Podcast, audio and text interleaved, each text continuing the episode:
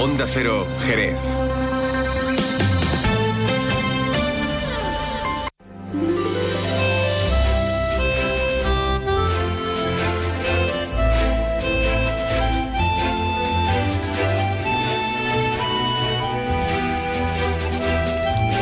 Como decía aquello, a ver si es capaz de repetir el personal conmigo. Venga, tú también, usted también, venga, desde casa, desde el coche, desde el trabajo. Que llueva, que llueva la Virgen de la Cueva, ¿se acuerdan? Los pajaritos cantan, las nubes se levantan, siga. Que sí, que no, que caiga un chaparrón. Y ya del resto no me acuerdo. Bueno, sí me acuerdo, pero es que lo de los cristales no. Bueno, chaparrón el que caía ayer a las 4 y muy poquito de la tarde, rozando las 4 de la tarde, pero que se quedó en eso ya está. Eh, fue un chaparrón, bueno, contundente, de los que se acostumbran a ver en Jerez cuando llueve, porque aquí cuando llueve, llueve de verdad. Pero mm, no es como para acabar con la sequía. En la jornada de hoy sí se esperan más eh, lluvias, pero bueno, ahora nos pondremos al día con la Agencia Estatal de Meteorología. ¿Qué tal llevan este 18?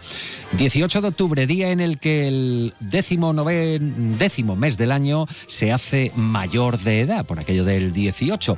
Y hoy además es una jornada en la que hay que poner especial énfasis en un mensaje que trasladan eh, desde el foro de defensa en este caso, bueno, pues contra la trata de seres humanos. Eh, enseguida también lo vamos a contar. De hecho, hay un, manifiesto que era leído ayer, en el día de hoy, bueno, pues lo tenemos presente. Vamos a estar juntos hasta las 2 menos 10 de la tarde hablándoles de muchos asuntos de interés que esperamos que les vengan al pelo.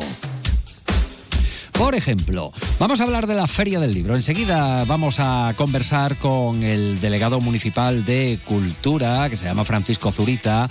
La Feria del Libro eh, empieza mañana, se presentaba ayer, está todo preparado y ya saben ustedes que el escenario elegido una vez más es el de los claustros de Santo Domingo, con lo cual continúa la tendencia. Después nos va a visitar un gran artista, es bailaor, se llama Joaquín Grilo. ¿Quién no conoce a Grilo? Claro, bueno, pues eh, desde los tiempos de la Albarizuela, fíjense. Y si hablamos de la Albarizuela, eh, eh, nos acordamos de Fernando Belmonte. Bueno, pues hoy nos vamos a acordar de Fernando Belmonte, vamos a hablar con Grilo, porque va a visitarnos en esta primera parte del programa para hablarnos, por un lado, de una función benéfica que se va a ofrecer para recaudar beneficios para que mm, ningún niño se quede sin juguete en la campaña de Reyes. Pero hay que hablar de ese homenaje a Fernando Belmonte. Bueno, pues de, esto hablamos con él cuando nos visite. Y en el día de hoy, que no va a poder estar con nosotros en persona, pero sí telefónicamente, historias de Jerez con Manuel Antonio Barea, que hoy nos avanza, que nos va a retrotraer al siglo XV, por ahí, por ahí, por ahí. ¿eh? Y vamos a hablar de teatro, nos vamos a traer un trocito del teatro hasta aquí para decir aquello de silencio. No, no, se rueda, no. Ni silencio se graba tampoco. Silencio, estamos en antena. Bueno, eso sí lo podríamos decir, pero si no hablas por la radio, silencio, se piensa. Es el nombre de una obra de teatro que se pone en escena este próximo viernes en Villamarta. Bueno, de esto y demás, de lo que nos quepa, lógicamente, en un programa que arranca ya con la previsión del tiempo. La previsión del tiempo que conocemos con el patrocinio de Alvariza Motor, el concesionario oficial Mitsubishi y Suzuki en Jerez. Nos vamos hasta la AEMET, Agencia Estatal de Meteorología. Javier Andrés, buenas tardes. Buenas tardes. Hoy en la provincia de Cádiz tendremos lluvias débiles, más intensas en las sierras y en el estrecho. Viento de poniente con rachas fuertes. Hoy las temperaturas bajan. Se espera hoy una máxima de 26 grados en Arcos de la Frontera y Jerez de la Frontera, 25 en Cádiz y Algeciras, 24 en Rota. Mañana tendremos lluvias que irán ocasionalmente acompañadas de tormentas. Serán persistentes en las sierras. Al anochecer las precipitaciones serán localmente fuertes o muy fuertes. Aviso naranja por precipitación acumulada en una hora de 30 litros por metro cuadrado en Grazalema. Atención también a la precipitación acumulada en una hora de 20 litros por metro cuadrado en el resto de la provincia. Mañana el viento será de componente oeste o suroeste fuerte en el litoral y en zonas altas y moderados a fuertes en el resto con rachas muy fuertes generalizadas. Aviso naranja por rachas máximas de 90 km por hora en el litoral y por vientos costeros de fuerza 8. Atención también a las rachas máximas de 80-90 km por hora en el resto de la provincia. Es una información de la Agencia Estatal de Meteorología.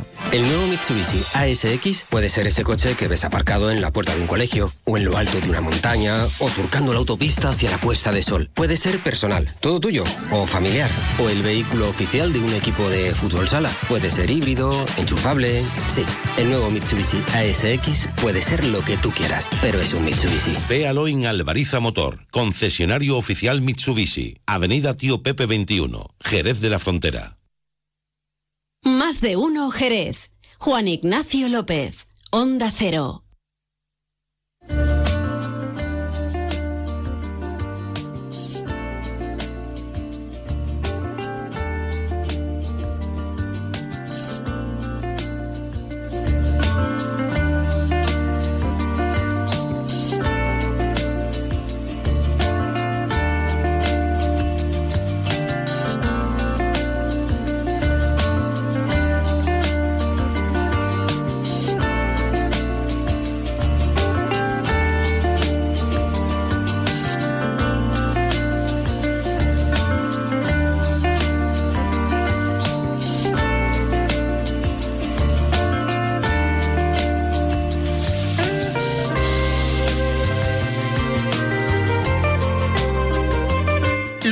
Shopping, el mayor centro outlet de la provincia de Cádiz, patrocina este espacio. Qué bonito, qué bonito, qué bonito es ver cómo llueve, cómo se limpia el aire, cómo el campo recibe lo que está demandando y nosotros también, ¿eh? y los embalses, porque si no ya saben ustedes las consecuencias. Bueno, me estaba acordando yo esta mañana preparando la escaleta del programa. Por si usted no lo sabe, la escaleta es el guion, ¿eh? y así nos entendemos todos del programa. Y cuando escribía eh, Feria del Libro, me acordé de la Plaza del Arenal. Me acordé de los puestos ¿eh? en forma de kiosco que se iban montando, creo que eran dos, tres hileras, a veces hasta cuatro, en la Plaza del Arenal, pero de esto hace un tiempo, porque la tendencia en los últimos años eh, se confirma y se consolida que es un lugar ideal, al menos, y así lo manifiestan los libreros, para celebrar esta, esta acción cultural es un lugar que además engloba pues todo eso, atracción cultural, monumentalidad, estamos hablando de los claustros de Santo Domingo, que a partir de mañana acoge la Feria del Libro de Jerez 2023. Y además con singularidades, con asuntos muy curiosos y con una dedicatoria además que no va a pasar en ningún caso desapercibida, y si no, que nos lo confirme o desmienta el delegado municipal de Cultura, Francisco Zurita. Muy buenas tardes, Francisco. Hola, buenas tardes, Juan Ignacio. A ver, ¿a quién está dedicada este año la Feria del Libro? Muchos ya lo saben, pero nos gusta oírlo otra vez. Bueno, pues está dedicada a, a, un, a un autor que hizo las delicias de nuestros, de nuestros años tiernos, mm. que no es otro que Francisco Ibáñez ese dibujante que pues que creó personajes entrañables como Mortadelo y Filemón y tantos otros, ¿no? Que como te digo, pues hacían las delicias de cuando éramos niños y que este año falleció en el mes de en el mes de abril, ¿no? En el pasado mes de abril y creíamos que era de justicia tener un detalle eh, para alguien que había hecho tanto por la lectura, bien a través del TVO, de los cómics, pero que desde luego eh, marcó el camino para muchos de nosotros niños en aquel tiempo y generaciones posteriores para pasarse a, los libros y, y, amar, ¿no? Amar la lectura. Así que yo creo que es un, es un homenaje merecido y oportuno. Bueno, merecido y oportuno. Ibáñez, esa firma siempre en la esquinita. En fin, característico Mortadelo, Pepe Gotera y Otilio. y tantos y tantísimos personajes que han hecho las delicias, esas tardes de bocadillo de pan con chocolate. Sí, viendo señor, los- sí, señor. bueno, eh, la Feria del Libro arranca mañana. Claustros de Santo Domingo. ¿El tiempo está como está, delegado? Eh, ¿Sigue, eh, sigue a- o hay un plan B si, si se pusiera feo? Bueno, afortunadamente los claustros de Santo Domingo eh, permite tener los puestos debajo de, de los pues, pues, de- pues de esos propios claustros, ¿no? Claro. Y mm, bueno, nos privaría de lo que es el patio, pero también es verdad que la lluvia está siendo muy intermitente. Es necesaria porque como no llueva vamos a tener un serio problema, pero está siendo intermitente y como tú bien has dicho, eh, realmente los claustros se utilizan eh, prácticamente en su totalidad. Eh, utilizamos los salones anexos, utilizamos el refectorio, utilizamos el patio, utilizamos las galerías. Es decir, la Feria del Libro ocupa prácticamente todos los claustros y hay espacio para poder, para que se pueda desarrollar muchísimo mejor desde luego que si se hiciera en, en, otro espacio sin pues sin estas características. Con lo cual el tiempo nos preocupa relativamente nos preocupa relativamente.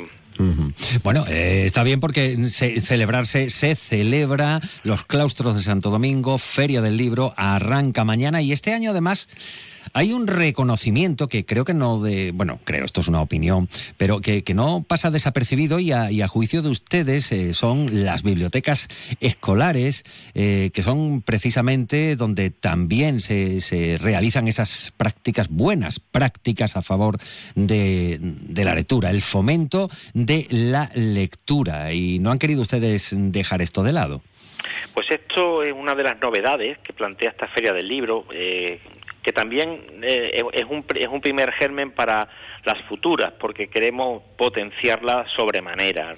la Feria del Libro creo que es importantísima para la cultura de cualquier ciudad y por eso pues nos, ha llevado a, incrementar el presupuesto este año en 6.000 euros como un primer paso y también a introducir una serie de, de iniciativas que se han consensuado también con los libreros y con los profesionales de este sector y que consideramos pues buenas, como, como la que tú has apuntado, ¿no? de tener un reconocimiento con las bibliotecas escolares de Jerez creo que hacen una labor impagable porque en buena medida el, que una persona se convierta en lectora o no a lo largo de su vida y, que prospere ¿no? y, que, haga carrera se debe a esos profesores que nos enseñan el camino, que nos enseñan a amar los libros y que marcan, marcan el destino de las personas. Entonces, mm, creemos de justicia reconocer el esfuerzo de esos colegios y esos, y esos profesores pues que han hecho tanto. Y este año hemos creído, hemos querido tener un reconocimiento.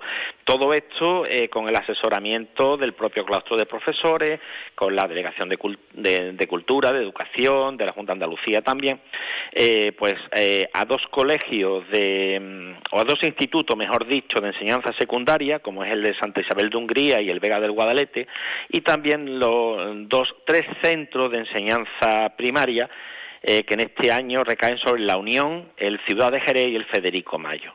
Así que, bueno, esto es una de las de las iniciativas que, que queremos eh, que perduren en el tiempo, eh, aparte de una placa que, que el, ayuntamiento le otorgará, pues se le va a entregar un lote de libros, gentileza de, de las editoriales SM y Anaya. Entonces, bueno, esto yo creo que va a ser muy apreciado y creo que también es, bueno y de justicia. Hombre, y además, eh, delegado, creo que es predicar con el ejemplo. En este caso, bueno, pues obsequiando con unos lotes de libros, estamos fomentando, en este caso, bueno, pues así también por eh, supuesto la lectura. por supuesto que sí. Y también, bueno, como novedades, pues tenemos el, vamos a tener un reconocimiento también por el 45 aniversario de La Zaranda, el, que es una compañía de teatro muy valorada eh, fuera, fuera de Jerez, porque es Premio Nacional de Teatro, y creo que los jerezanos tienen que saber el talento que hay en nuestra tierra. Por tanto, pues habrá un homenaje para la zaranda. Y entre las entre los actos que se van a que se van a realizar pues va a haber la presentación de un libro que se va, que se llama Obra y legajos de Juan de la Zaranda 45 años de teatro. Y también va a haber una lectura dramatizada eh, que va a realizar la propia compañía teatral. O sea que ahí veremos, veremos a, a, Paco y también veremos a, Bustos, en fin, la zaranda que, siguen vigentes. Entiendo yo que no deben faltar y creo que no van a faltar. Y por último, como novedad, digo como novedad, ¿eh? como novedad, pues vamos a tener la presentación del libro de Ramón Clavijo eh, sobre los 150 años de la Biblioteca de Jerez. Eh, para el que no lo sepa, la Biblioteca Municipal de Jerez es la biblioteca pública más antigua de Andalucía y probablemente sea la más antigua de España. Y como tantas cosas, pues lo tienen que conocer los jerezanos. Y Ramón Clavijo, que fue tantos años director de la biblioteca y que también es una persona con inquietudes eh, culturales eh, incuestionables, porque pertenece a varias asociaciones, como el Centro de Estudios Históricos Jerezanos y algunas más, pues creo que es la persona eh, ideal para pues para hablarnos de la biblioteca y, celebrar con su libro pues 350 aniversario. Que no son pocos, 150 años no son pocos. Yo me estoy acordando ahora mismo de cuando la biblioteca estuvo un tiempo, pues lo que hoy es el cabildo antiguo. Ahí recordamos, por, y se entraba por la logia y allí había un señor que siempre te mandaba callar con mucha amabilidad y te echaba un cable que siempre menciono cada vez que puedo que se llamaba Miguel Benítez. Sí, señor. todo, ¿Cómo se nota que hemos hecho algunas horitas y que tenemos ya unos añitos? ¿eh? bueno, aparte, aparte de todo esto, delegado, hay una entrega de premios que mañana, por cierto, vamos a hablar de, ellos. Por Jerez pierdo la cabeza. Pero es que aparte eh, hay una serie de exposiciones que también forman parte de la cita. Pues también, porque creo que las, las exposiciones no pueden, no pueden faltar. Y este año está dedicado, eh, como no podría ser de otra manera, sobre todo al mundo del cómic, del tebeo. Eh. De hecho, el cartel anunciador que lo ha, que es muy curioso y está siendo el, está siendo muy aclamado por la por la crítica, es, es obra del, de los servicios de, de creación municipales y bueno, es un, es un guiño eh, al cómic y a Francisco Ibáñez. Y, eh, en ese contexto pues va a haber una exposición eh, que va a recoger una muestra antológica del tebeo y el humor gráfico andaluz, que esto lo organiza el Centro Andaluz de las Letras. También va a haber una exposición sobre el panorama actual de las ilustraciones en Andalucía, y eso lo organiza también el Centro Andaluz de las Letras va a haber una exposición muy curiosa sobre las cantigas, eh, que se llama eh, De las cantigas de Alfonso X al Batman y la Wonder Woman bueno, en submarino. Bueno, bueno, bueno, esto, esto no hay que perdérselo, ¿eh? ¿eh? pues, bueno, pues es una muestra pictórica retrospectiva de siete años de arte y artista gráfico de Jerez. Mm. ¿eh? Así que, eh, pues no, esto no hay, no hay que perdérsela porque van a ser muy interesantes, muy interesantes.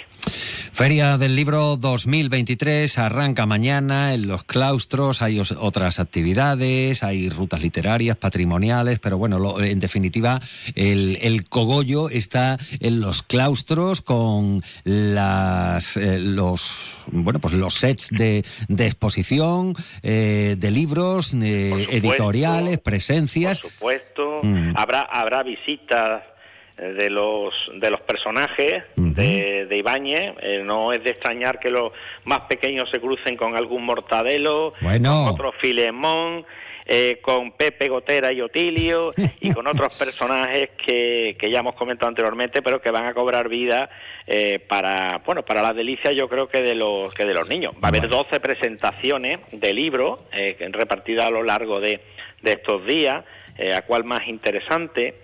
En fin, oye, que, que creo cuentacuentos también para los pequeños. Eh, son personas que saben contar las historias mejor que nadie y hacer la delicia de los, de los chiquillos. En fin, creo que de verdad, de verdad, que la Feria del Libro es, es obligatorio ir, tenemos que ir, debemos ir. Eh, disfrutarla y sobre todo, hombre, también darle las gracias. No, no me quiero olvidar de todas las personas y todas las entidades que hacen posible eh, este evento. Estamos hablando de unas 30 entidades colaboradoras, ¿eh?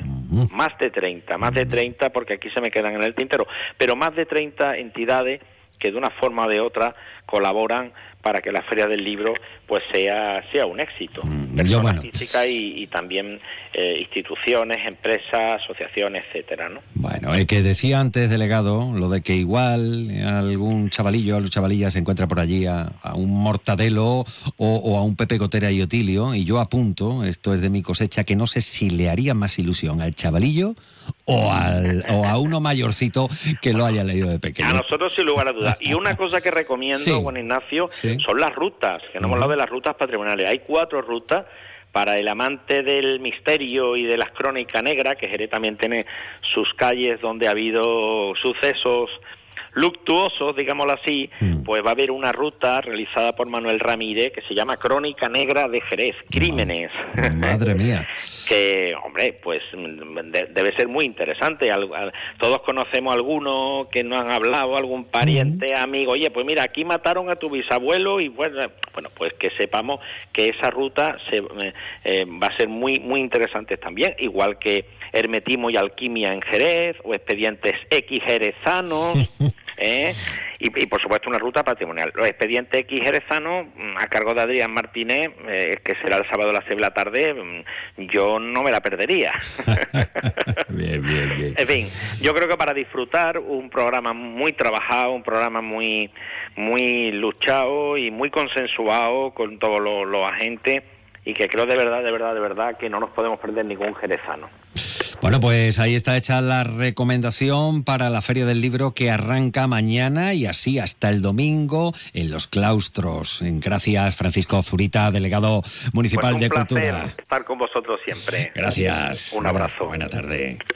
¿Conoces el único centro outlet de la provincia de Cádiz? Visita Lutz Shopping y encuentra las primeras marcas con hasta un 70% de descuento durante todo el año. Y no te pierdas el mejor ocio y restauración al aire libre. Para saber más, entra en www.lutzshopping.com. Más de uno Jerez. Juan Ignacio López. Onda Cero. ¿Qué digo yo? Que un poquito de música mientras que se va acomodando nuestro siguiente invitado no está nada mal. Hombre, si lo hacemos con Rick Davis, Roger Hodgson, John Anthony Halloween, en fin, de, los dos otros componentes, Dougie Thompson y el otro no me acuerdo, en fin, Supertramp, ¿qué vamos a hacer? Pues celebrar que está lloviendo de nuevo, que llueva, que llueva, por favor.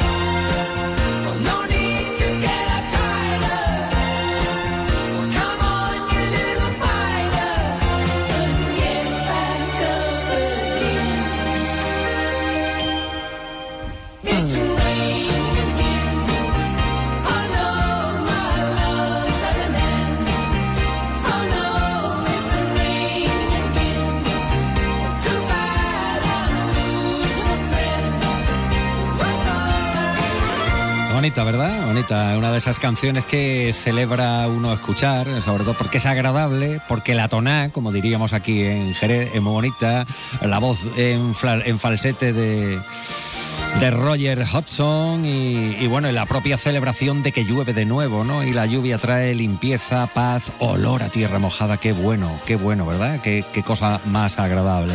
Con Supertramp y me acordé, me acordé del otro componente, que si no lo llevo hasta el día siguiente rayándome la cabeza, Bobsy Bember. Ahí estaban Supertramp con lo que fue su último álbum todos juntos, los originales. Ya después se marchó este, el de la vocecita. Eh, Roger Hodgson emprendió carrera en solitario y los otros siguieron, pero ya no fuera lo mismo.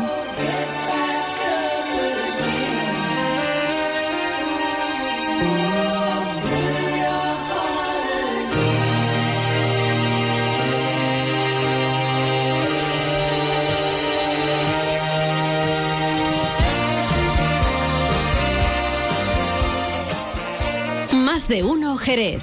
Juan Ignacio López. Onda Cero.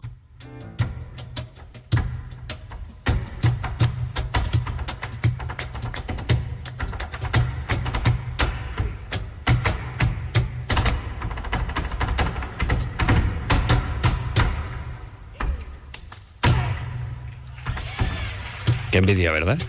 Yo, yo le he visto además en reunión pequeñita un día, además en un mosto allí, estábamos en una reunión de amigos, apareció por allí el grilo y, bueno, les salió del alma y allí echó una, una patadita, estábamos fenomenalmente y nos llevamos viendo las caras de hace mucho tiempo, eh, teníamos ganas de, charlar con él hoy aquí en el estudio, con él y con Nuria, porque desde Flaco Producciones tienen ahí unos proyectos la mar de bonitos eh, que ahora vamos a contar, pero antes vamos a dar la bienvenida. Joaquín Grilo, muy buenas tardes. Buenas tardes, Juan Ignacio. ¿Cómo estás, amigo? Pues mira, muy bien. ¿Eh? bien dice, bien liado además. Bueno, eso es bueno. Eso, eso significa que estamos vivos. Nuria, muy buenas tardes. Hola, muy buenas tardes, Juan Ignacio. Bueno, fíjate tú, rescatando aquí sonidos. Esto, eh, estabas ahí con, con Dorante Grilo eh, bailando, pero me gusta, me gusta a mí esto de rescatar sonidos de archivo, como por ejemplo esto.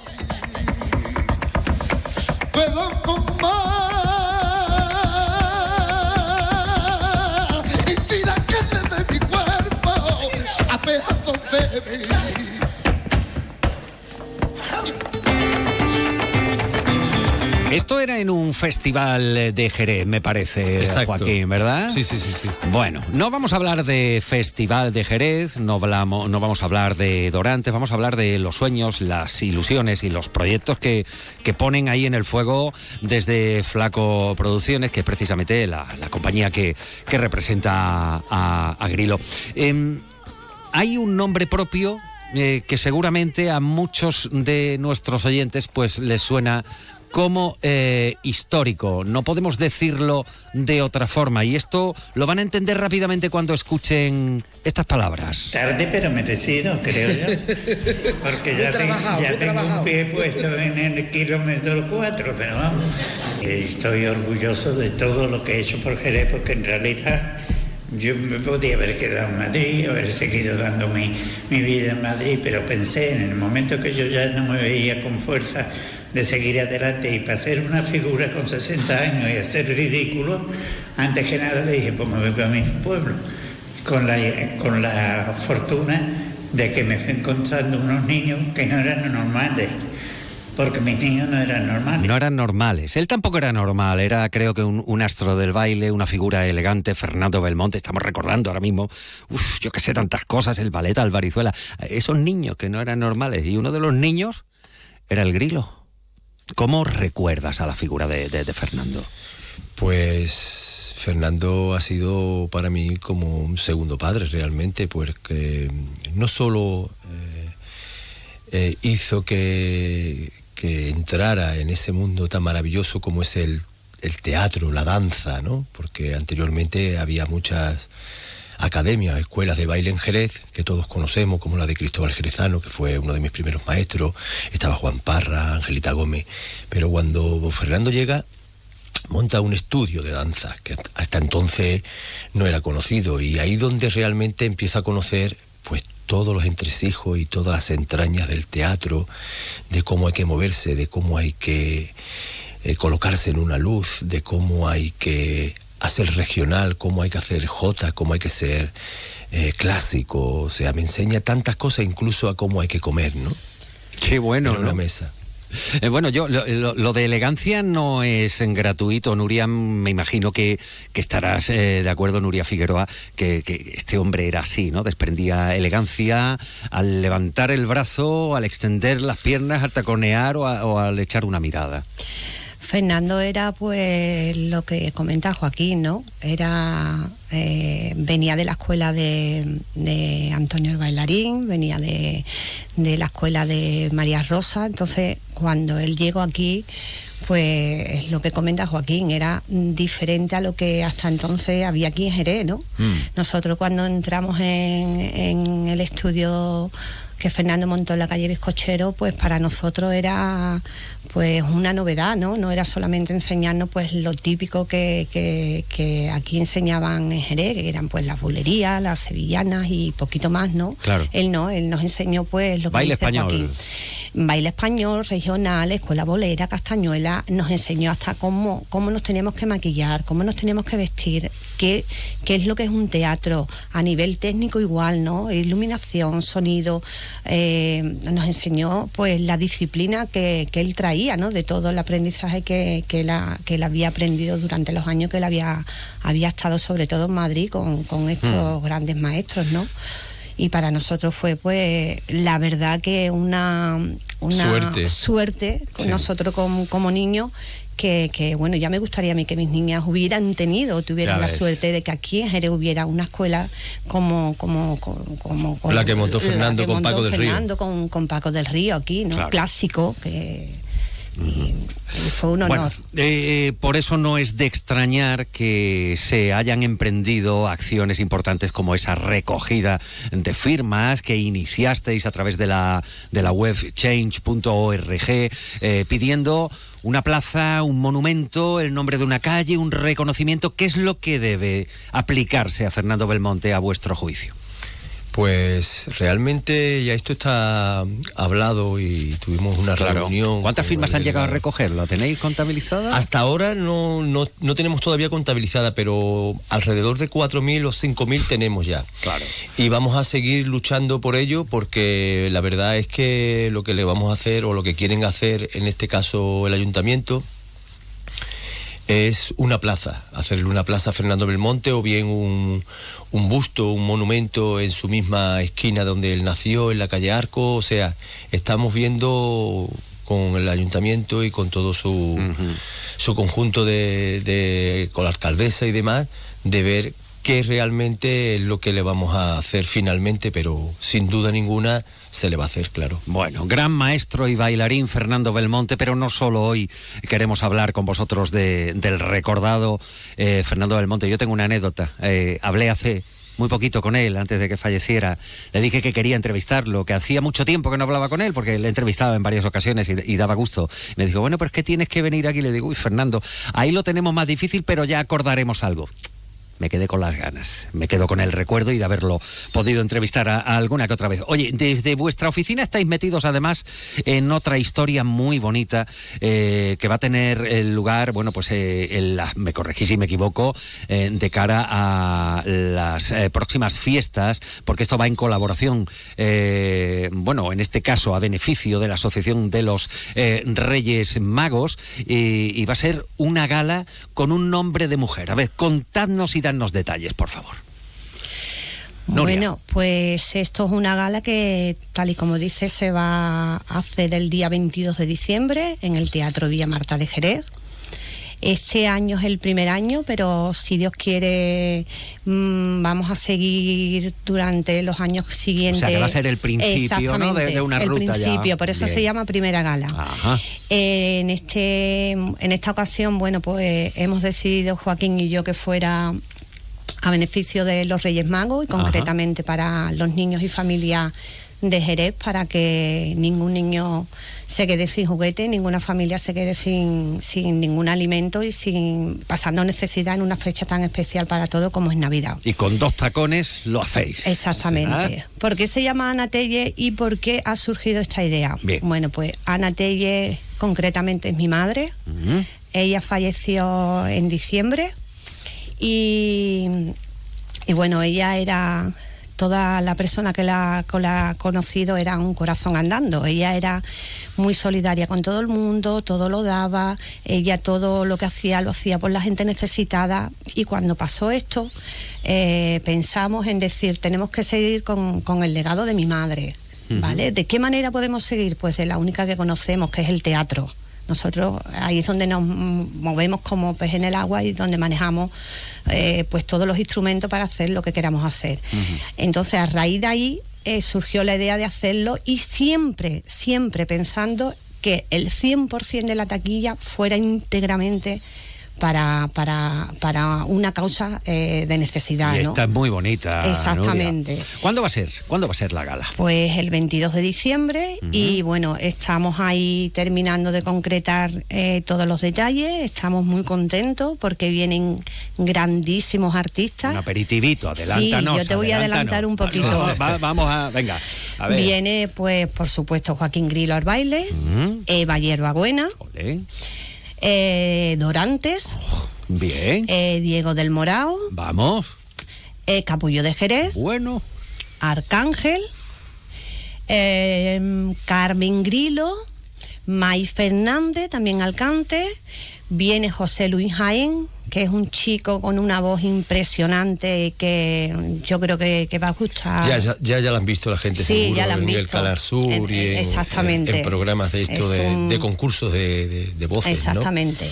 Y, y, bueno, y después, por supuesto, pues contamos con los técnicos nuestros, que son los técnicos nuestros fantásticos, y con una banda de músicos eh, que bueno, increíble. Dirigida por, por Francis Gómez Cruzado, que es el guitarrista que ahora mismo está inmerso conmigo también en mis nuevas producciones, una que voy a estrenar en el Teatro Villa Marta.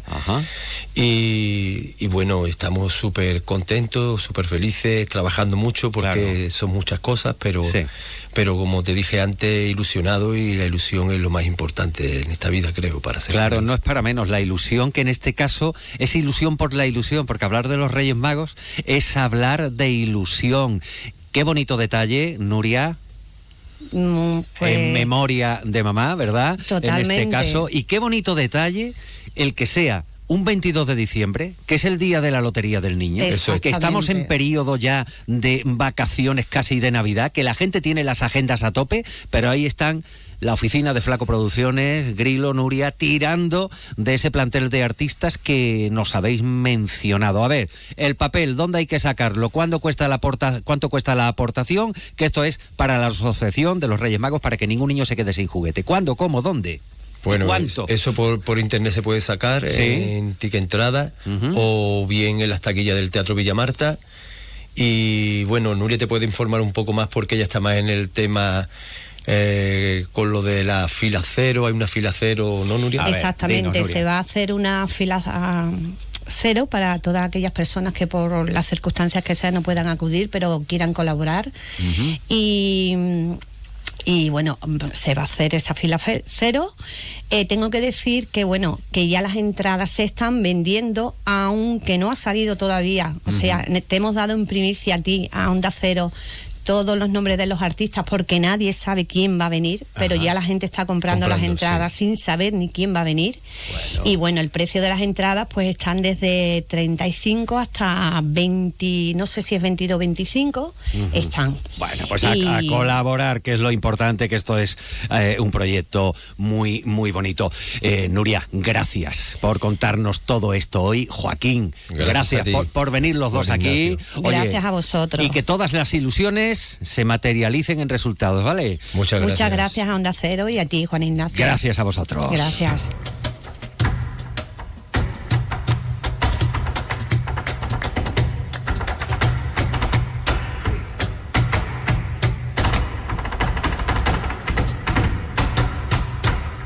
Más de uno, Jerez. Juan Ignacio López.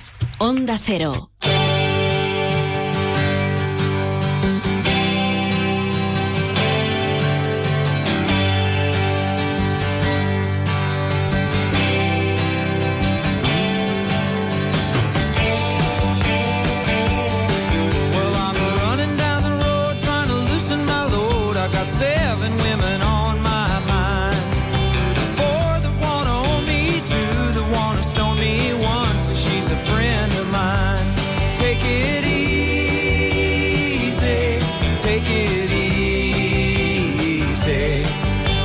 Sound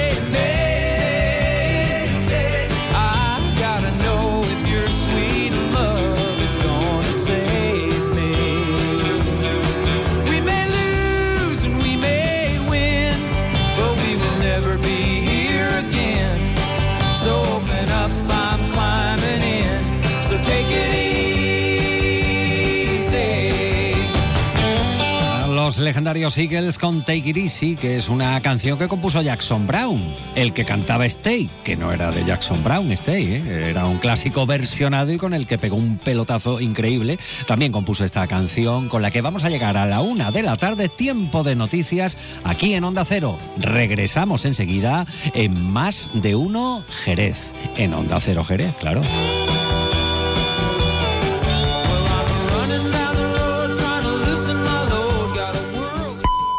Es la una de la tarde, mediodía en Canarias.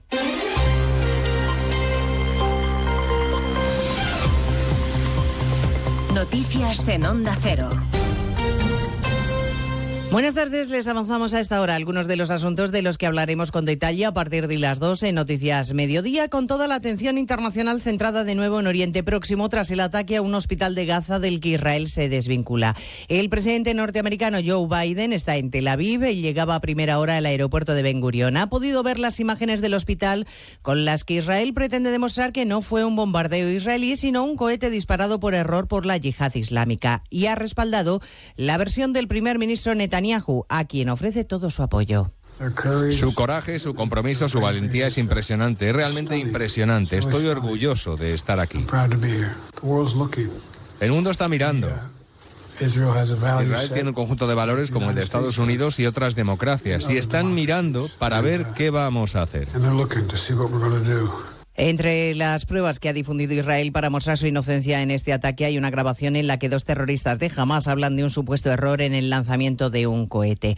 Quienes estaban en el interior del hospital repleto de ciudadanos palestinos que buscaban refugio relatan escenas dantescas con decenas de cuerpos apilados. Asunción Salvador. En el hospital había a esa hora decenas de pacientes y de médicos y fuera en el patio donde cayó el proyectil cientos de personas refugiadas sin otro lugar a donde ir y aunque las cifras y la autoría siguen siendo confusas, médicos sin Fronteras, que tiene facultativos en el centro, habla de una masacre. Testigo de los hechos el jefe de cirugía de ese hospital, Fadel Naim. Fue un shock para todos. El hospital estaba lleno de muertos, heridos y restos de cadáveres. La gente lloraba y gritaba. Intentamos brindar primeros auxilios, pero había más heridos de los que pudimos manejar en nuestros limitados recursos en el hospital. Algunos de ellos estaban vivos, los vimos vivos y respirando, pero no pudimos hacer nada por ellos y murieron en nuestros brazos.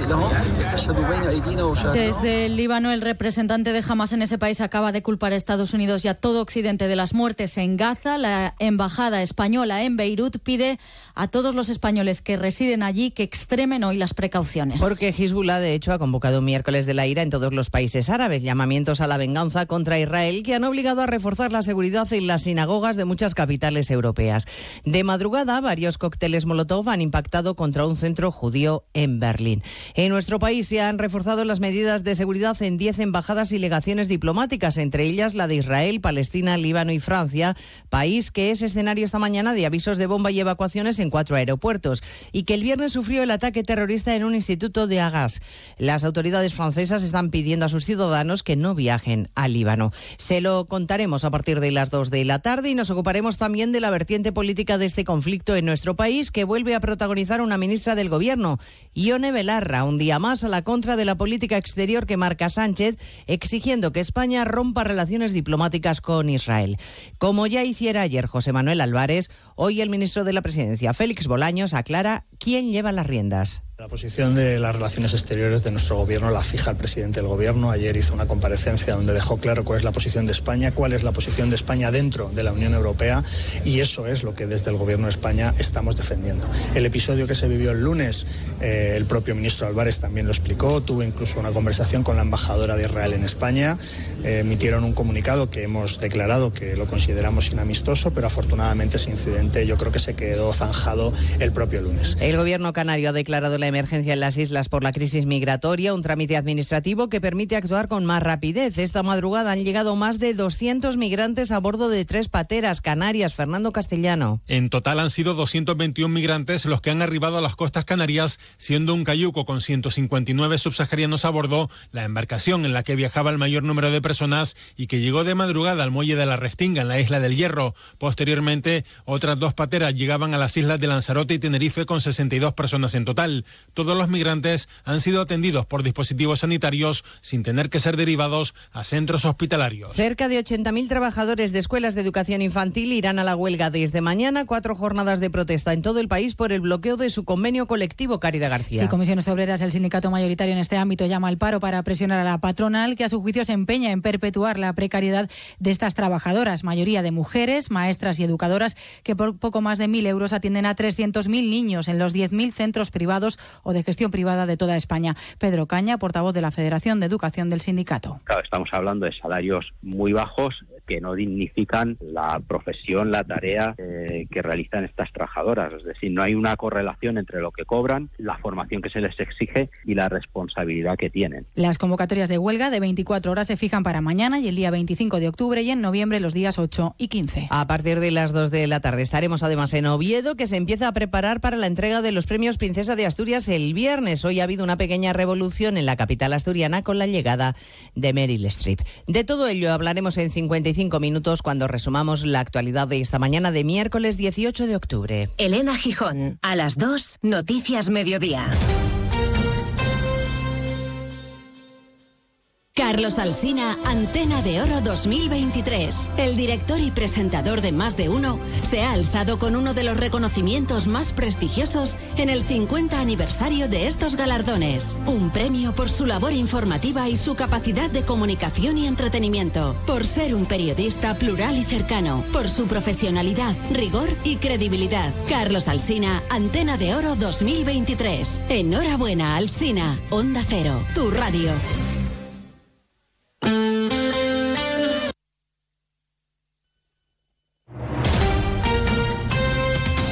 Andalucía, Onda Cero.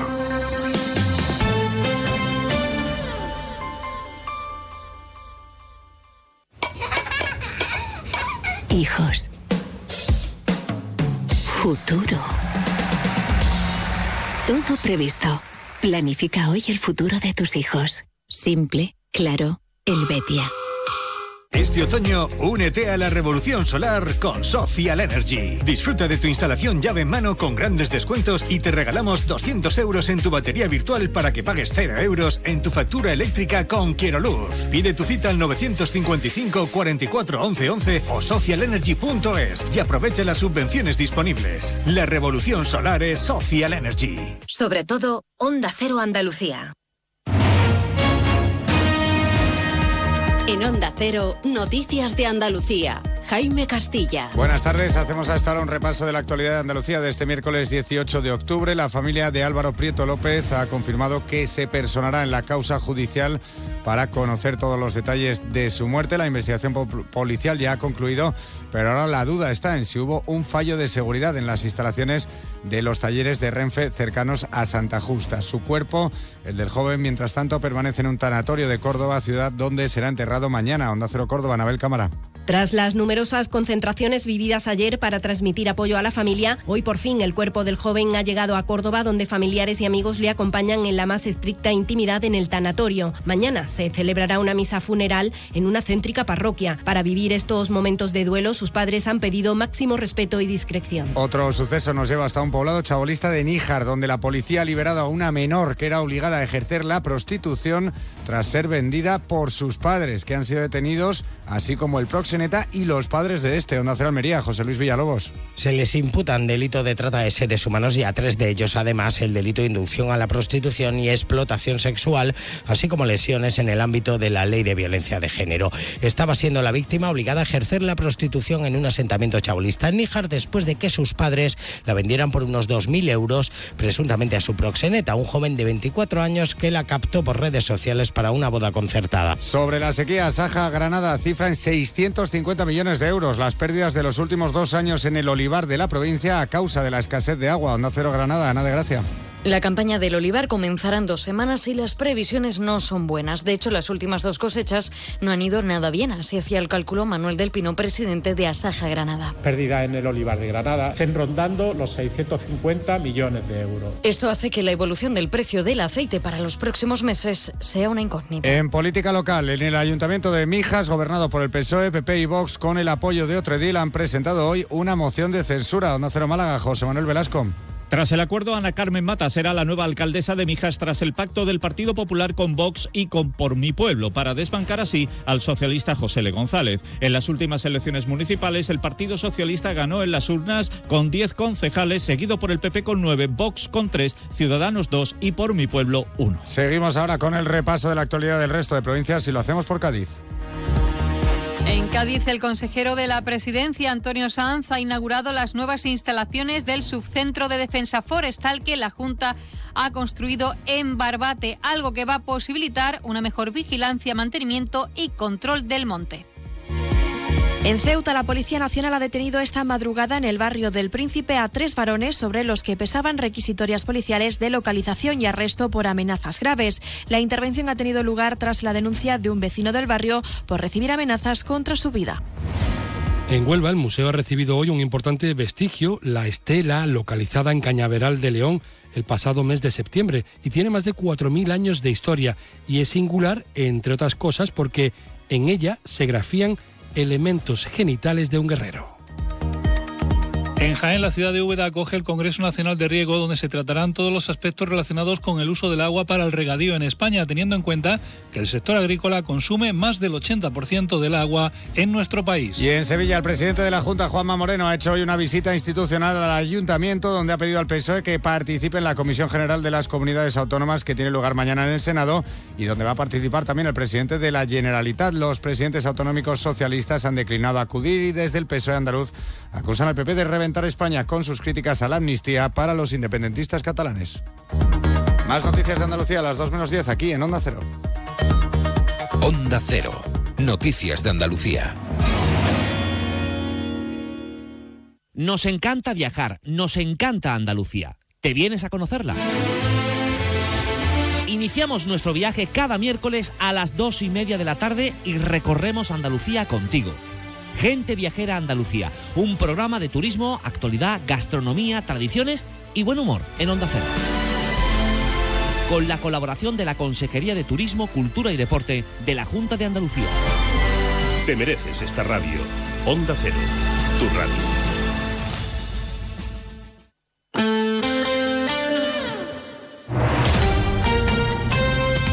Onda Cero, Jerez.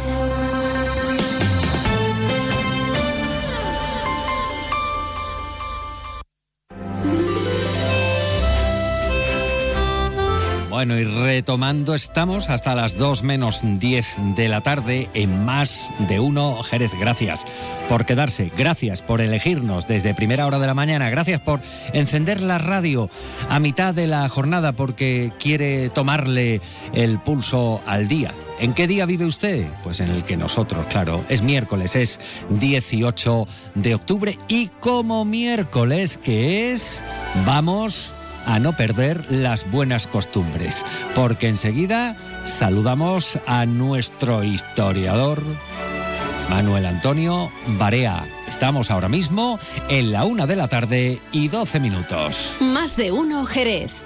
Juan Ignacio López. Onda Cero. Tenemos algo importante que decirte. En Automoción Terry, tu concesionario Cupra en Jerez, disponemos de tres unidades de Cupra Born 100% eléctrico, con más de 400 kilómetros de autonomía por menos de 30.000 euros. Ven a Automoción Terry tendrás la oportunidad de ver y probar un coche diferente en un espacio diferente. Automoción Terry. Estamos en Jerez, en la avenida Tío Pepe 11. No elijas a la ligera y llévate un Cupra Born por menos de 30.000 euros. Tu nuevo club, Enjoy Jerez, ya está abierto. Ven a disfrutar de mil metros cuadrados de fitness interior y exterior. Actividades dirigidas para todos. Piscina de verano, zona hidrotermal climatizada con piscinas, spa y sauna, programa infantil, ludoteca, pistas de pádel, entrenamientos, valoración corporal y todo incluido y sin permanencia desde solo 34 euros con 99 al mes más matrícula gratis. Apúntate ahora en www.enjoy.es barra Jerez. Últimas plazas. El otro día me preguntaron qué consejo le darías al Joaquín Prat del futuro. Pues le diría que siga eligiendo Suzuki S-Cross. Nuevo Suzuki S-Cross con tecnología híbrida, versiones 4x4 y etiqueta eco. Descubre más en suzuki.es y déjate sorprender por su precio imbatible. Y ahora tu S-Cross 100% conectado con Suzuki Connect. Suzuki S-Cross. Cross the line. Véalo en Alvariza Motor, concesionario oficial Suzuki, Avenida Tío Pepe 21, Jerez. En Brico de Po celebramos 20 años llenos de ofertas excelentes. Solo este 20 de octubre disfruta de un 20% de descuento en cocinas, campanas, muebles, hornos y mucho más. Consigue lo que necesitas siempre al mejor precio y no te pierdas nuestras series de cocina. Recuerda, solo el día 20 de octubre, solo en tu tienda y en bricodepo.es. Aprovecha tu ocasión. Llega el Salón del Motor de Sevilla del 26 al 29 de octubre. Las principales marcas, modelos y motorización en turismos, motos y vehículos profesionales en un único espacio. Fibes. Salón del Motor de Sevilla. Cuatro días para aprovechar la mejor ocasión. Del 26 al 29 de octubre en Fibes. Te esperamos. Más de uno Jerez. Juan Ignacio López. Onda Cero.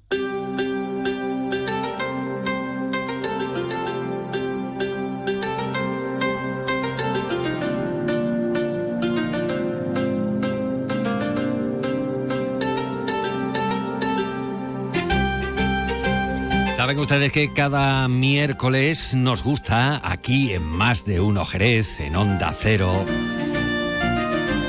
volver la vista hacia nuestra historia, conocerla y reconocerla. Y reconocernos también nosotros, cómo éramos, cómo éramos antes. Por ejemplo, eh, hace cinco, seis siglos, cómo era esta tierra donde hoy vivimos usted, yo,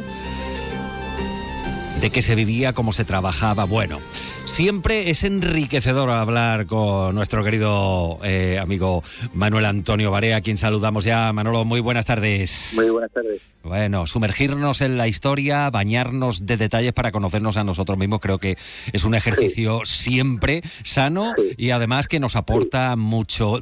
¿Qué comentamos hoy, Manuel? Cuéntanos. Sí, bueno, eh, aprovechando que mañana se presenta en los libros de los pagos del vino de Jerez en el siglo XV y que sé que vas a tener a uno de los autores, podemos hablar de ese mundo del vino eh, y, bueno, de los orígenes.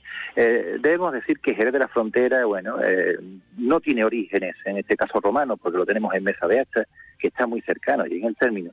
Jerez de la Frontera tiene de una época nacida a partir del mundo musulmán y posiblemente casi desde el mismo siglo VIII, del 711, Tarik, atraviesa las columnas de Hércules, lo que es el estrecho de Gibraltar, y aparecen por la zona, digamos, del campo de actual de Jerez, ¿no? Pero bueno, claro, eh, dice, vinos y musulmanes, realmente dice, es, es imposible. Eh, no hay una posibilidad real tampoco, porque digamos los dirigentes, en este caso de lo que es la península arábica, lo que son los árabes, ¿no? Particularmente, bueno, pues sí tomaban su copita, era una persona que, bueno, se, se distendía, ¿no? En el rango de nobleza, en el rango de autoridad, y también tenemos que hablar que se utilizaba lo que es la uva pasa, ¿no? Lo que es la fruta seca, ¿no? Que después posteriormente dará lo que son los vinos tan maravillosos, los vinos dulces. Pero bueno, a partir del siglo XIII y, sobre todo con el alejamiento de lo que son la guerra y el acercamiento a la, zona eh, granadina, podemos hablar de que, bueno, eh, estamos en una zona de una orografía extraordinaria y de unas tierras, en este caso malaquitas, las cuales permiten tener un vino extraordinario. Y bueno, pues muy pronto aparecen elementos documentales que aperciben y sobre todo ratifican lo que es la posibilidad de lo que es el comercio del vino Jerez a partir sobre todo de dos ordenanzas, la ordenanza digamos del vino o de la uva pasa y sobre todo de las ordenanzas de lo que son los toneleros, toneleros de los toneles por el cual envasar y transportar el vino. ¿Y a dónde se transportaba?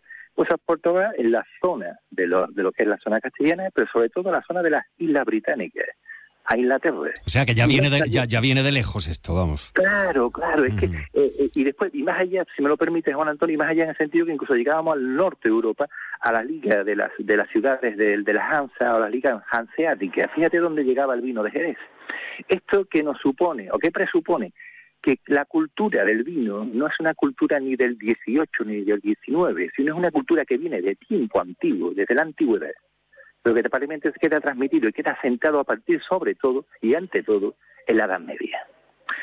Claro, y también estamos rompiendo un cierto grado o esquema de lo que es la sociedad o, o, quienes fundan el elemento comercial en Jerez.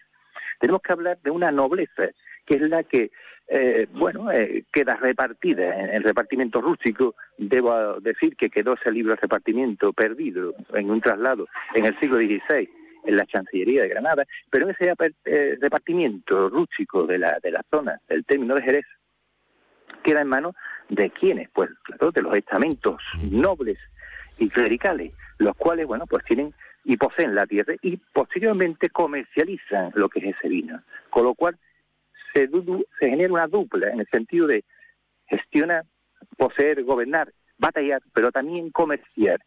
Y ese aspecto eh, deriva después en lo que son realmente los palacios renacentistas y sobre todo barrocos en el de la frontera, en el sentido de que van naciendo elementos de, digamos, de habitación o cohabitación de este estamento noble, pero que posteriormente en, la época barroca, a partir del 18, estamos viendo, bueno, pues casas como el, Palacio de Montana, debo decir a los oyentes, que es el Palacio Dome, en el cual veremos las zonas nobles.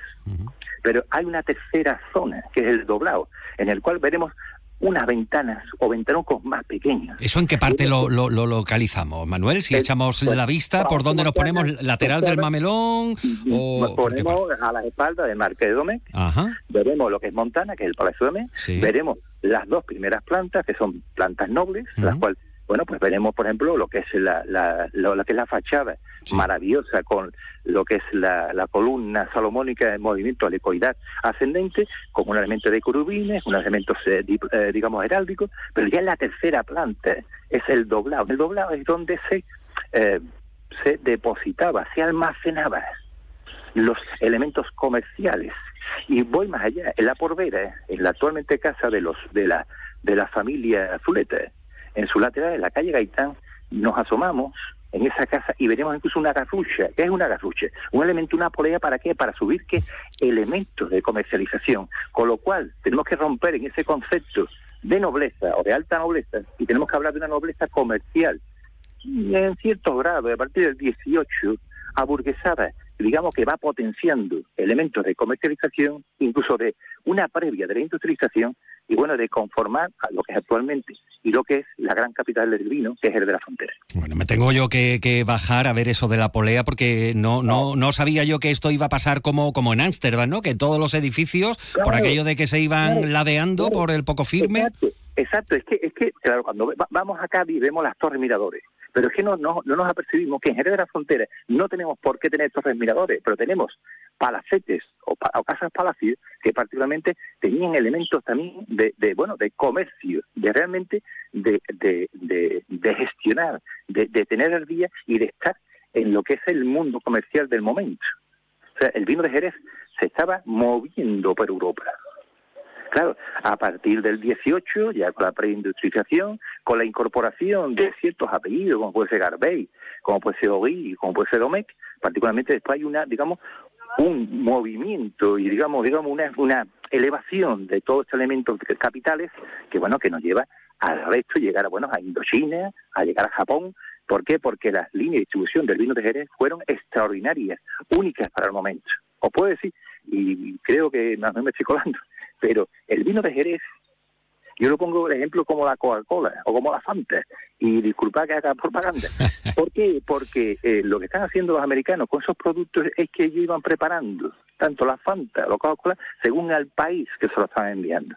No es lo mismo tomarse una Coca-Cola en Marruecos o en Noruega, pues los, pues los vinos de Jerez se hacían y se mezclaban según los gustos de los países a los cuales se les enviaba.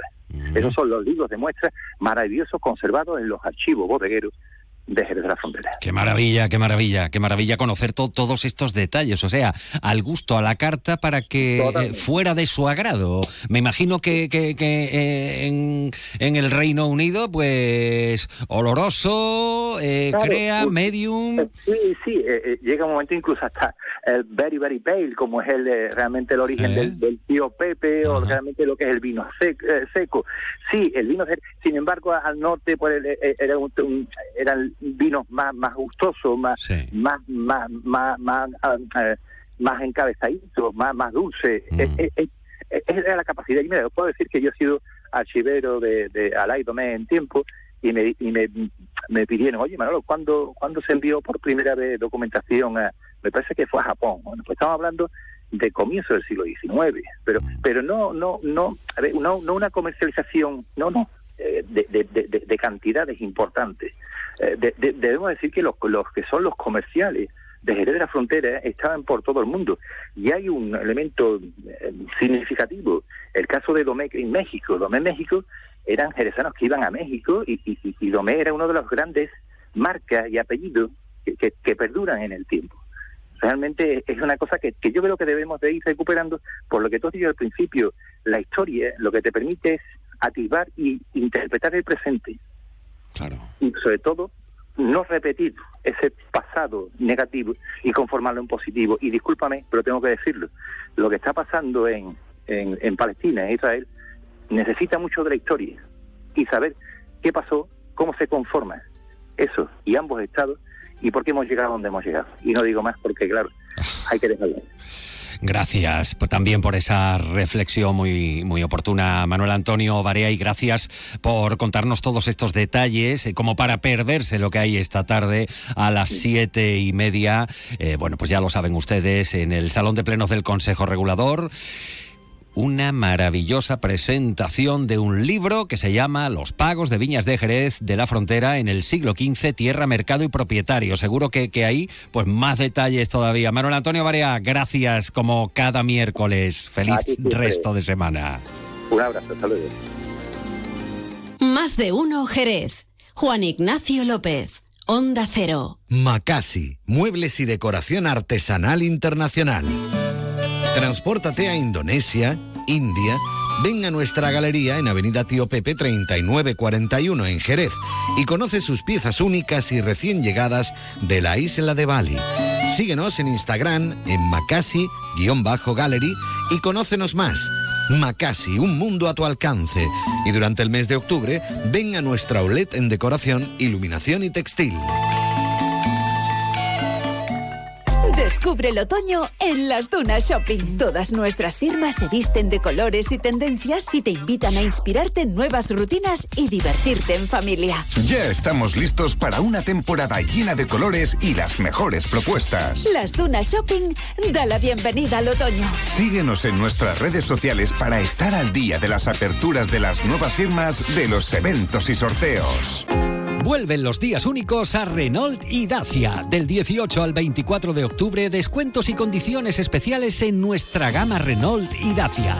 Te esperamos en Caetano Fórmula en Cádiz, Jerez, el puerto Chiclana y los barrios. Más de uno Jerez. Juan Ignacio López. Onda Cero.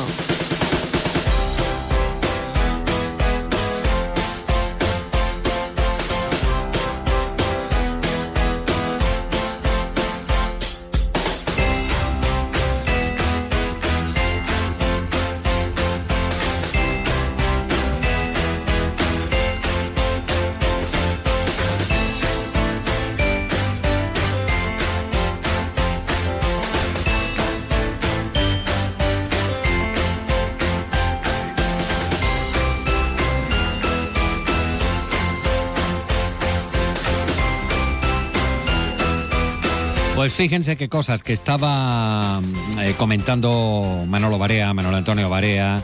Eh, bueno, pues lo que está sucediendo ahora mismo, ¿no? Que hay que buscar a veces similitudes, causas. En fin, eh, la verdad es que nos deja a todos sin palabras. Hay quien prescinde de ver informativos, noticieros, telediarios porque no quiere encontrarse con imágenes desagradables. No es mirar para el otro lado, es autodefensa mental, digo yo. Nosotros vamos a dirigir las miradas hoy hasta la Plaza del Arenal porque precisamente eh, Jerez eh, también se hace eco de la petición de alto a los bombardeos. Del fin al bloqueo de Gaza. Esto lo dicen los convocantes de una concentración que tiene lugar esta tarde a las 7 en la Plaza del Arenal. Solidaridad con el pueblo palestino. Lo firma Jerez con Palestina y Sáhara. Y tenemos a esta hora, bueno, pues contacto directo con la organización de esta concentración de protesta que va a tener lugar, insistimos, a las 7 de la tarde hoy en la Plaza del Arenal. Y en esta ocasión saludamos a Carlos Fernández, eh, pero no por adelante, sino eh, por ser miembro de esta plataforma convocante de esta concentración por la paz. Carlos, muy buenas tardes.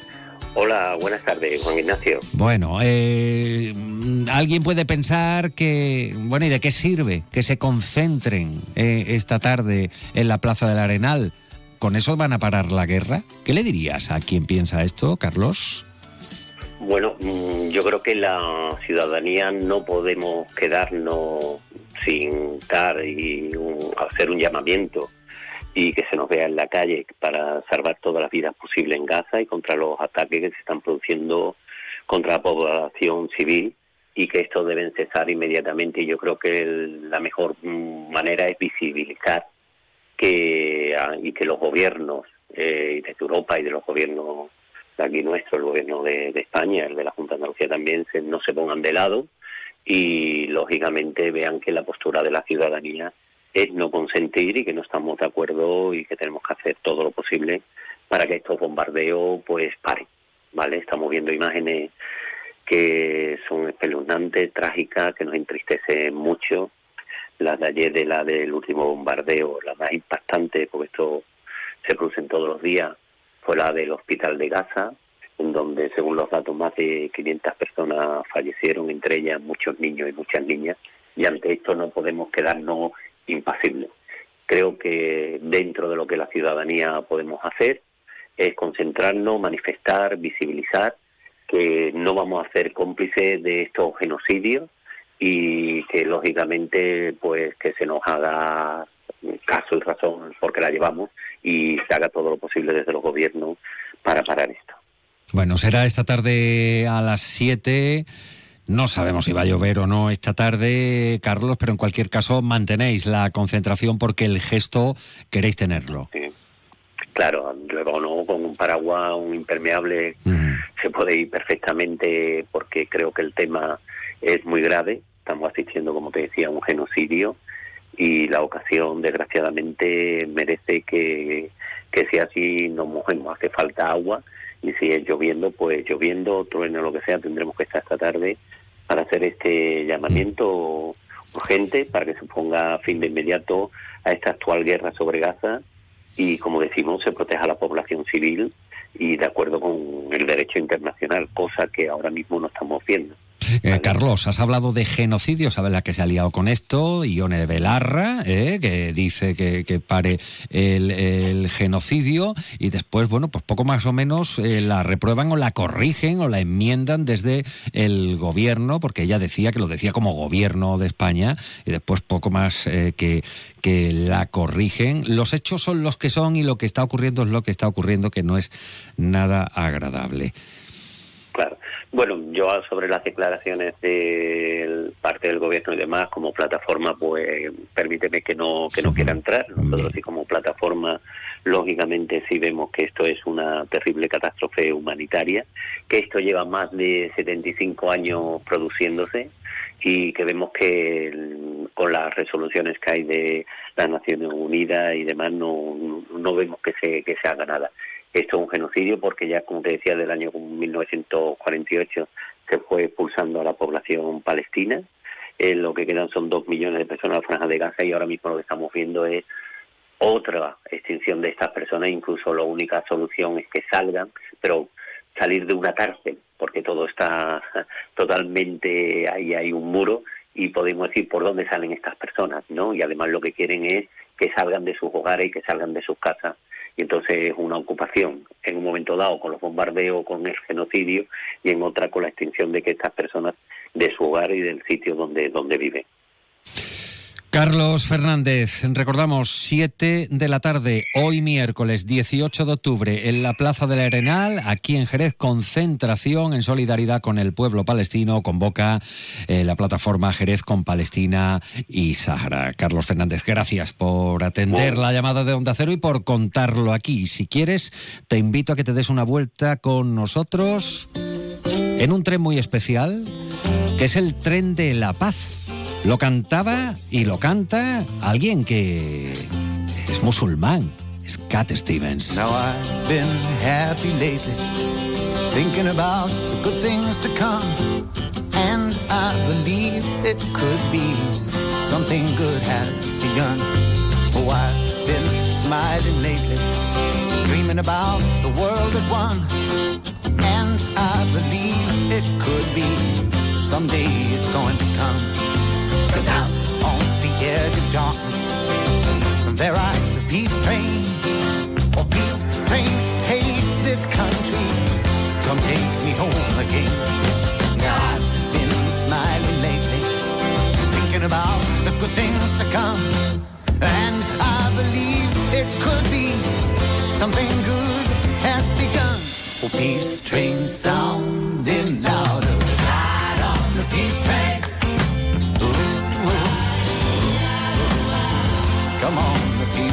El tren de la paz, Peace Train, uno de los grandes y más emblemáticos temas de Cat Stevens, eh, que ahora, bueno, pues firma como Yusuf Islam, porque se convirtió de tal forma que se cambió el nombre. Ahora firma con los dos nombres, sigue dando conciertos.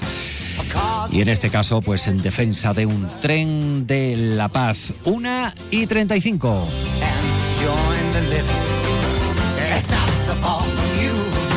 De uno Jerez. Juan Ignacio López. Onda Cero. Nuestro objetivo es conseguir un Jerez más limpio. La ciudad necesitaba una mejora en materia de limpieza y hemos reforzado el servicio estos meses con un plan especial. Ahora te pedimos que nos ayudes en el reto de mantener limpia nuestra ciudad. Ayuntamiento de Jerez. En Automoción Terry, octubre es el mes del kilómetro cero.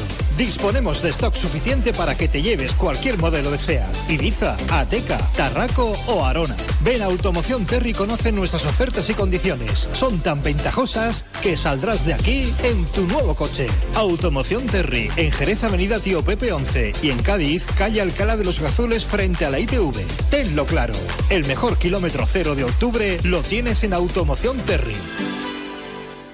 Tu nuevo club, Enjoy Jerez, ya está abierto. Ven a disfrutar de mil metros cuadrados de fitness interior y exterior, actividades dirigidas para todos, piscina de verano, zona hidrotermal climatizada con piscinas, spa y sauna, programa infantil, ludoteca, pistas de pádel, entrenamientos, valoración corporal y todo incluido y sin permanencia desde solo 34 euros con 99 al mes más matrícula gratis. Apúntate ahora en www.enjoy.es barra Jerez. Últimas plazas. En Restaurante La Piedra abrimos reservas de grupo para comuniones y Navidad. No te quedes sin reserva de salón para tu evento y llama al 699 98 41 10. Apuesta por la seguridad. Restaurante abierto de martes a domingo de 12 del mediodía a 5 de la tarde y viernes y sábado también por la noche. Restaurante La Piedra. Siéntete como en casa. El otro día me preguntaron qué consejo le darías al Joaquín Prat del futuro. Pues le diría que siga eligiendo Suzuki S-Cross. Nuevo Suzuki S-Cross con tecnología híbrida, versiones 4x4 y etiqueta eco. Descubre más en suzuki.es y déjate sorprender por su precio imbatible. Y ahora tu S-Cross 100% conectado con Suzuki Connect. Suzuki S-Cross. Cross the line. Véalo en Alvariza Motor, concesionario oficial Suzuki, Avenida Tío Pepe 21, Jerez. Más de uno Jerez. Juan Ignacio López. Onda Cero.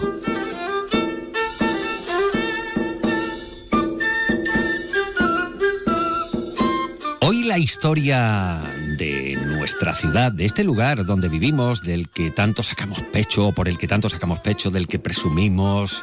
eh, vamos, si todos fuéramos gitanos nos partiríamos la camisa eh, diciendo soy de Jerez, soy de Jerez. Pero ¿cómo era esto hace un tiempo? Hace siglos. Miren, no es que hoy eh, la historia o nuestros orígenes eh, de, Jerez se cuelen en este programa, es que nosotros le abrimos la puerta con todo el gusto del mundo porque nos gusta enriquecernos. Y fíjense que hay una cita muy, pero que muy interesante que va a tener lugar en el Salón de Plenos del Consejo Regulador, lo que conocemos como la Casa del Vino, ahí al inicio de, de la avenida Alcalde Álvaro Domecq. ¿Qué es lo que va a pasar ahí? Bueno, pues que la mm, Universidad Pablo de Olavide ha, ha organizado la presentación de un libro que, atención al título, es el siguiente, Los pagos de viñas de Jerez de la Frontera en el siglo XV tierra, mercados y propietarios. Bueno, pues uno de los culpables de esta publicación, además de Silvia María Pérez González, es José Antonio Mingorance Díaz, a quien tenemos aquí en el estudio de Donde Acero. José Antonio, muy buenas tardes. Hola, buenas tardes. Bueno, eh, nos sorprenderíamos mucho si hiciéramos la retrospectiva y, por ejemplo, aquí mismo, aquí en la, en la vera de la muralla, muy cerquita de la vera de la muralla, viéramos cómo, cómo éramos o cómo era esto hace cinco o seis siglos? Hombre, sí, era bastante diferente, evidentemente, no solo desde el punto de vista urbanístico, sino también, digamos, en cuanto a lo que son, pues bueno, aquellas producciones, aquella, aquellos sistemas económicos que entonces estaban en vigor en la ciudad. Aunque evidentemente hay una tradición que se remonta incluso antes de lo que yo trabajamos en este libro y ha llegado hasta nuestros días, como es todo lo relacionado con el vino. O sea, que, que el vino siempre, siempre ha, ha tenido, ha tenido esta importancia en la ciudad, siempre ha tenido algún peso, alguna presencia, aunque, aunque no con, el desarrollo que conocemos ahora o desde hace un par de siglos. Evidentemente, eh, quitando la etapa musulmana, que como sabemos por la ley, ¿verdad? Pues tienen prohibido. No se podía beber alcohol. No sé, teóricamente al menos, ¿no?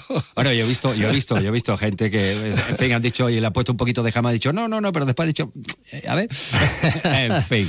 Bueno, pero luego con la conquista cristiana de la ciudad y hasta hoy, pues evidentemente el vino se va a conformar como un elemento esencial, ¿no? de la idiosincrasia de la ciudad. Este libro pretende ser un documento. ¿Qué es lo que cuenta? ¿Qué es lo que cuentan ustedes? Bueno, lo que contamos ahí es lo que queríamos de alguna manera, ¿no? Porque estudios hay muchísimos ya, sobre todo del profesor de la UCA, Emilio Martín, y no es el único sobre el viñedo en la zona de Jerez en la época bajo medieval, que es la que nosotros fundamentalmente analizamos pero había algunos elementos que nos parecía que estaban incompletos, ¿no? que no se habían terminado de cómo era, por ejemplo, bueno, saber cuál era la relación, la nómina de pagos de viñas existente, ¿verdad?, en ese en esa época bajo medieval, saber qué extensión tenía, quiénes eran los propietarios, a qué se dedicaban esos propietarios, cuál era la estructura de la propiedad, cómo se explotaba el régimen de tenencia de la tierra. Creíamos que todo eso pues podía resultar interesante de analizar. Esto podría guardar alguna relación con la nomenclatura de, de algunas calles, eh, zonas barriadas de Jerez, por ejemplo, se me ocurre hablando de pagos, ¿no? El pago de San José, el Pago de la Serrana, muy cerquita de aquí, donde desemboca eh, la calle Ponce, ¿no? También es el, olivar de, de, Rivero, no, perdón, el olivar de Rivero, eh, no, el Pozo del Olivar, el olivar de Rivero sería, bueno, pues en, otra zona de Jerez. ¿Hay alguna relación con estos pagos y estas zonas? sí, total, totalmente, totalmente. Es decir, zonas que hoy son completamente zonas urbanas, mm. urbanizadas, pues en su día fueron pagos de viña. Le voy a poner solamente un ejemplo, como es lo que es la calle Fuente Alunados, ¿verdad?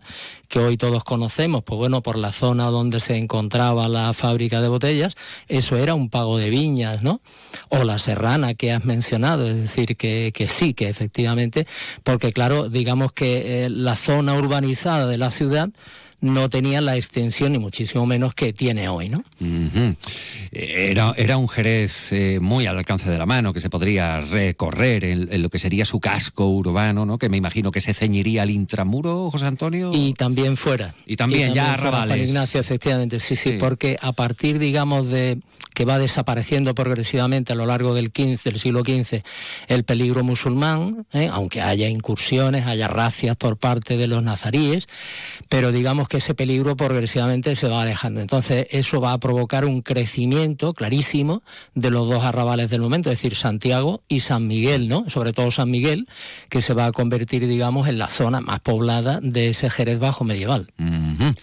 Bueno, bueno, es eh, realmente curioso. Eh, em, la ocupación de y el reparto de ocupaciones de, de, aquellos tiempos, por ejemplo, porque me imagino que esto, las tierras, los pagos, como, como ha mencionado, pues habría un reparto dictaminado y, el pueblo eh, trabajaría, bueno, pues en las faenas que hubieran. Las labores del vino, tal como hoy las conocemos, igual no existían entonces, pero se, se dedicaba la, la, población en, una parte considerable a, a elaborar?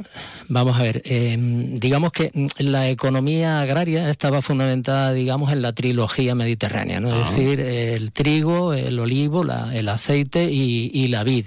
En esos momentos, evidentemente, la importancia que tenía el aceite y el pan, el trigo, no lo alcanzaba la vid, aunque progresivamente, pues bueno, esa diferencia va a ir disminuyendo. Pero que hubo indudablemente una dedicación importante, ¿no? De, de personas, y no solo, digamos, de, de Jerez, sino también de fuera de Jerez, que venían, digamos, a realizar labores, a tareas agrícolas, pues era, era considerable, sí, no cabe duda. Ha, ha mencionado eh, José Antonio eh, el olivar, ¿no? En esa, en esa trilogía. Y viniendo esta mañana para, para la radio, eh, doblando la esquina de eh, calle Guadalete con calle Gaitán, si se fijan todos nuestros oyentes, quien pase por ahí, pues verá unas piedras de molino, ruedas de molino, eh, que se han eh, utilizado para, para decoración de, de esos muros en la rehabilitación que ya se hizo no sé hace cuántos años de, de ese inmueble. Pero es que después tenemos, por ejemplo, la calle Molineros, con lo cual había actividad de, de- de- molienda y eh, también de, trigo, me imagino que del olivar también. Sí, sí, por supuesto. Quiero decir, la existencia de molinos, de aceñas, de, ataonas, es una constante, digamos, en ese Jerez bajo medieval. Eh, la diferencia a veces son, digamos, bueno, los sistemas motrices que se utilizan. Por ejemplo, dentro de la ciudad, las ataonas, pues se dedican a la fabricación de la harina a partir del trigo, pero tira, la tracción es animal. Normalmente es un mulo quien tira, ¿verdad?, de aquello para dar vueltas y por lo tanto que las piedras muelan el trigo. En cambio, si se situaban en el Guadalete, pues se llamaban aceñas, ¿no? Era la fuerza motriz del agua la que los movía. Y aparte de eso, en la ciudad, pues existían molinos, molinos de aceite. Por ejemplo, en lo que sería, digamos, lo que era entonces la collación de San Marcos, ¿eh? en la salida Puerta Sevilla, había un molino que se llamaba el molino de las tres vigas, es decir, que tenía, disponía de tres vigas como sistema para la obtención del aceite de almazara. O sea que si nos vamos para Cristina y nos retrotraemos en el tiempo, mirando desde donde está el monumento a los cofrades, igual pudiéramos ver esa estampa. E- Efectivamente, sí, así es. Sí, sí, sí, no, no, toda la, todo lo que es el casco histórico de la ciudad y, y hacia el exterior también, porque en el ejido, la torrecilla, lo que le comentaba antes de Fuente Alunados, em, lo que hoy se llama la zona del. Bueno, y entonces también la Canaleja, ¿verdad? Donde, por cierto, también había pagos de, de viñas, como Valderrepiso, Valdetoros, Fuente de Pedro Díaz que todo esto se localizaba en esa zona de la ciudad, pues evidentemente tenía un paisaje completamente distinto al que tenemos hoy. Y me imagino que habría nombres propios en aquello, pero bueno, tampoco le vamos a pedir a José Antonio Mingorance que nos destripe el libro, porque quien quiera conocer más detalles lo que tiene que hacer eh, es eh, adquirir el libro que se presenta, insistimos, esta tarde en el Consejo Regulador. ¿Qué pretende eh, José Antonio Mingorance, qué pretende Silvia Pérez González con la publicación de, de- de este libro? Pues básicamente, como te comentaba al principio, rellenar ese hueco, sobre todo referido, digamos, al comercio, al mercado, no solamente el mercado de trabajo, es decir, las diferentes labores que se realizaban, bueno, y, han llegado hasta hoy, ¿no? En la viña, sino también propiamente el comercio de la tierra, es decir, qué valoración tenían eh, esas tierras cuando se compraban y vendían o cuando se daban en arrendamiento o cuando se daban en censos, ¿no? Cómo evoluciona eso a lo largo del siglo, aunque a veces, pues bueno, los investigadores nos encontramos con la dificultad de la falta de documentación suficiente. O el Estado, me imagino, José Antonio. Bueno, pues gracias por avanzarnos lo que va a ocurrir mañana en el Salón de Plenos del Consejo Regulador. Por cierto, al cierre, sepan que el Cruz Roja Española está de celebración 150 años y agradecimiento, por supuesto, para el trabajo del voluntariado. Ayer el Alcázar de Jerez era escenario de esta celebración y allí estaba nuestro compañero eh, Jaime Álvarez. Carmen de Lara es la presidenta de Cruz Roja en la provincia de Cádiz. Carmen, ¿cómo estás? Buenas tardes. Hola, buenas tardes. Hoy encantada. Y estamos encantadísimos en- de disfrutar, de celebrar el cumpleaños de una entidad que lo hemos escuchado en este acto. Si no estuviera Cruz Roja en Jerez, qui- quizá Jerez no sería igual. Habría que inventarla, me parece a mí. Eh, yo creo que sí, que no, que no iría igual porque, eh, como ha dicho bien la alcaldesa, eh, no se ve ni se entiende Cruz Roja sin los jerezanos, ni los jerezanos sin la Cruz Roja la labor que hacen voluntarios y voluntarias de toda la provincia de Cádiz, tú como presidenta provincial bien, bien lo sabes, y además mucha labor que creo que hay que ponerla demasiado en valor, que es el acompañamiento a las personas mayores, las primeras recepciones a los migrantes que llegan a la provincia de Cádiz, son mucha pequeña gotita paso a paso que hace Cruz Roja, que hacen voluntarios y voluntarias con su tiempo, que eso es lo más valioso que tiene una persona y que ellos han dicho lo vamos a dedicar para ayudar a la gente. Y eso es lo que habéis reconocido aquí, a tantas personas que han hecho historia en Jerez y por consiguiente en toda la provincia. Pues sí, hay que reconocer, por ejemplo, tu compañera que está presentando el acto, eh, le acabo de decir que ella ha hecho una labor de voluntariado y ella dice que no y digo yo que sí. Bueno, pues nos metemos también eh, en el saco cada vez que hablamos de Cruz Roja. Bueno, gracias Jaime Álvarez, esa información ayer, 150 aniversario de Cruz Roja Española en Jerez. Que se nos viene el tiempo encima, que llega la hora del relevo, que ya están aquí los informativos, 2 menos 10. Mañana volvemos a la hora de costumbre, porque ahora ¿dónde nos vamos? A Restaurante Antonio. Con consumo responsable nos tomamos una copita de canasta de Williams en Humbert. Hasta mañana. Onda Cero Andalucía.